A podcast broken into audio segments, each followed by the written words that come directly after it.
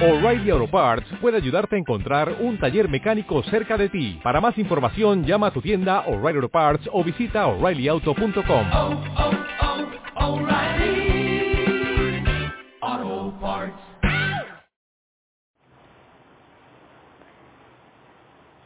Hola, buenos días desde La Habana. Soy, como ya saben por mi voz, Joanny Sánchez y estoy aquí en este miércoles que es el mismísimo centro de la semana, el día del medio, el día atravesado, le dicen muchos, el día puente, bisagra, y también una jornada que ha amanecido soleada, muy cálida y sin apenas brisa aquí en la capital cubana, así que tendré que abrir de par en par esta ventana 14 a ver si entra algo de fresco y también para invitarlos a todos ustedes a que se asomen junto a mí a los temas y las noticias más importantes de este 16 de septiembre de 2020 aquí en Cuba. Hoy, hoy voy a comenzar con un tema vinculado a la tecnología. Ya saben que soy una apasionada de la tecnología, pero también conozco sus peligros. Así que ya les contaré los titulares, pero antes me voy a ir sirviendo para que se refresque, que hay mucho calor, el cafecito informativo. Está recién colado, echando humo todavía. Hoy lo hice bien aguado porque hay poco café, queda poco café y está muy difícil de conseguir en el mercado.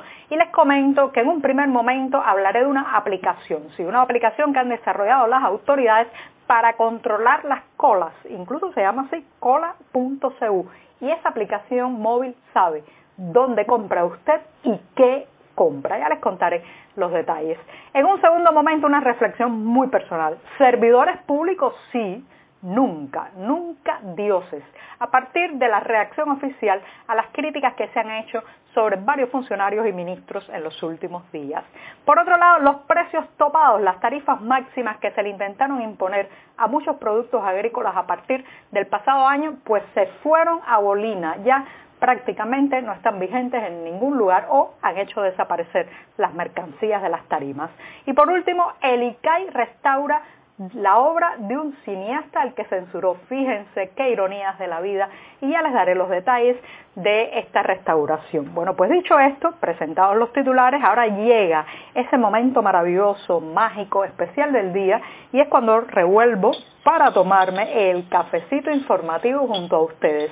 Una acción que hago desde noviembre, diciembre de 2018 y mi cafecito está recién colado, breve, amargo, sin una gota de azúcar como me gusta a mí, algo que es incluso ventajoso en estos tiempos donde hasta conseguir azúcar es un problema en esta isla que una vez fue la azucarera del mundo. Así que aquí está, recién colado, reitero, pero siempre, siempre necesario. Después de este primer sorbito largo, muy importante, un buen sorbito largo los miércoles, que es mitad de la semana editorial, pues los invito a que visiten las páginas del diario digital 14ymedio.com y allí podrán ampliar muchos de estos temas y la mayoría de estas noticias. Y con esto me voy a la primera cuestión del día. Imaginen por un momento que cuando van a un mercado, a una tienda, cualquier producto que coloquen en la bolsa, cualquier mercancía que compren y paguen en la caja, todo esto está siendo monitoreado y esa información está llegando a una base de datos. No, no es la novela 1984 de George Orwell, ni usted es el protagonista de ese clásico de la literatura internacional, sino que es Cuba, La Habana, ahora mismo. Una aplicación móvil creada por el oficialismo y bajo el nombre de cola.cu está pensada justamente para controlar las filas, evitar a los llamados revendedores o coleros o acaparadores y de paso, de paso saber qué usted compra, cuándo lo compra y dónde lo compra. Esto es verdaderamente atemorizante porque estoy segura que esta aplicación compila una serie de informaciones que violan el derecho a la privacidad, el derecho a la intimidad y probablemente no hacen una correcta y legal eh, gestión de los datos acumulados. ¿A dónde va a parar todo eso? ¿A dónde va a parar que usted compró ya pollo y la próxima semana compra salchichas, que compró dos envases de salsa de tomate, que eh, fue a una tienda para comprar un paquete de espaguetis o de otro tipo de pasta? ¿A dónde va toda esa información y qué se va a hacer con ella? En este programa hemos hablado en varias ocasiones de la fragilidad eh, de eh, la, privacidad de los ciudadanos cubanos, pero ahora, en estos tiempos de pandemia de COVID-19, pues esa pequeña membrana, esa pequeña protección de lo individual, lo privado, lo doméstico, que nos separaba de alguna manera de, la vigilancia exterior, eso ha desaparecido por completo. Y ahora ya tenemos una aplicación, cola.cu, que sabe qué está usted poniendo en los platos, con qué frecuencia se puede permitir comprar más proteína o menos proteína, con qué eh, asiduidad va a una determinada tienda o a un mercado. Ustedes se imaginan, reitero, qué orwelliano todo esto y además ha pasado sin eh, previo aviso, sin eh, pedir autorización a la ciudadanía, sin consultar públicamente la compilación de estos datos. Nos hemos enterado, hace un par de días hemos sabido a través de la propia prensa oficial que la aplicación cola.cu está en vigor en La Habana desde los eh, primeros días de septiembre. Imagínense que la propia prensa local, el Tribuna de La Habana, ha dicho, y esto es una lectura literal, entrecomillado, dice que está desplegada esta aplicación en 86 tiendas de la capital y registra el historial de compras y permite identificar la frecuencia con que las personas acuden a estas instalaciones, así como los productos que adquieren. Estas no son mis palabras, estas son las palabras del diario local de La Habana, Tribuna de La Habana, explicando qué hace qué hace eh, esta herramienta con los datos que almacena, qué tipos de datos almacena. Entonces, bueno, ¿qué viene después de esto? ¿Qué, qué va a llegar ya cuando están metidos en nuestra cocina, en nuestra mesa, en nuestros platos? Bueno, yo no sé, pero tengo el mal presentimiento de que todo este camino de vulneración y de espacios privados que ha ganado el oficialismo cubano aprovechando la pandemia no vamos a volver a recuperarlos, al menos no nos los van a devolver. Así que ya sabe, cola.cu, la aplicación que tiene los ojos puestos en su bolsa, en su bolsillo y en su cocina. Cuidado, cuidado con eso porque 1984 eh, de George Orwell se nos ha quedado corta esa novela. Eh, Orwell se nos ha quedado chiquito con las cuestiones que estamos viendo de vigilancia y control de la vida cotidiana en Cuba. Bueno, me voy a dar un segundo sorbito de café a ver si se me pasa la molestia con cola.cu. Y bueno, voy a molestarme otra vez porque voy a hablar de funcionarios públicos, servidores públicos, ministros, bueno, como saben, hace unos días hay una gran e intensa polémica, incluso salpicada de memes, chistes y críticas a partir de la nefasta y desafortunada presentación que hiciera el ministro de la Industria Alimentaria, Manuel Santiago Sobrino Martínez, en la televisión nacional.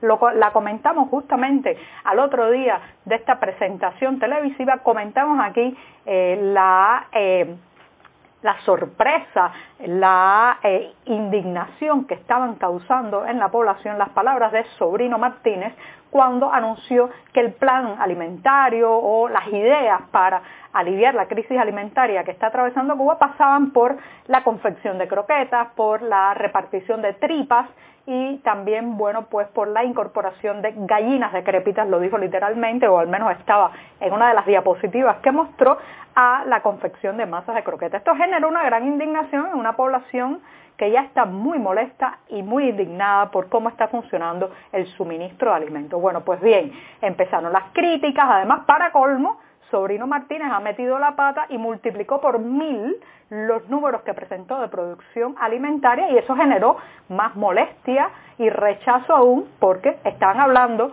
para una ciudadanía que está yendo a la tienda, está yendo a los mercados y los ve vacíos. Entonces, de pronto, los números inflados de Sobrino Martínez, el ministro de la Industria Alimentaria, no concuerdan con la realidad. Vaya, yo sé que inflan los globos de las estadísticas, que maquillan eh, las producciones, pero esta vez se le fue literalmente la mano. Después de eso, reitero, ha venido una avalancha de críticas y memes. ¿Y cómo ha reaccionado el oficialismo? Bueno, adivinen, culpando a los críticos de ser mercenarios, pagados por el imperio, de ser parte de una campaña de difamación orquestada desde fuera de Cuba para dañar a el gobierno y la revolución. Y además de eso, eh, pues exonerando al ministro de la Industria Alimentaria de toda responsabilidad. Señoras y señores, en cualquier país del mundo, Manuel Santiago Sobrines Martínez tenía que haber renunciado ya esa metedura de pata en un momento tan delicado para el tema alimentario, multiplicar mal y por mil las cifras de producción, hablarle a una población hambriada de comer tripas y croquetas. Bueno, esto, esto le hubiera costado la cartera ministerial en cualquier parte del planeta, pero aquí y ahí voy al tema de hoy, aquí los funcionarios, los ministros, los dirigentes son intocables, se creen dioses subidos a un altar y no se les puede tocar ni con el pétalo de una, de una crítica, porque cada vez que uno los cuestiona, cada vez que uno los señala por ineptos y por incapaces, que es lo que evidentemente es Sobrino Martínez, bueno, pues entonces viene la avalancha oficialista contra el ciudadano a decirle que, bueno, pues está cayendo en campañas fabricadas desde afuera y es un mercenario. O sea, que tenemos que estar callados, aceptando, diciendo que sí, tapándonos los ojos ante las chapuzas de los ministros porque no se les puede criticar. Pero si estos son funcionarios públicos, son servidores, nunca, nunca dioses. Bueno, me voy rápidamente hablando de dioses y servidores. Recuerdan, los precios topados o tarifas máximas a los productos agropecuarios impuestos del año pasado, bueno, pues se fueron a Bolina como un papalote que perdió el control.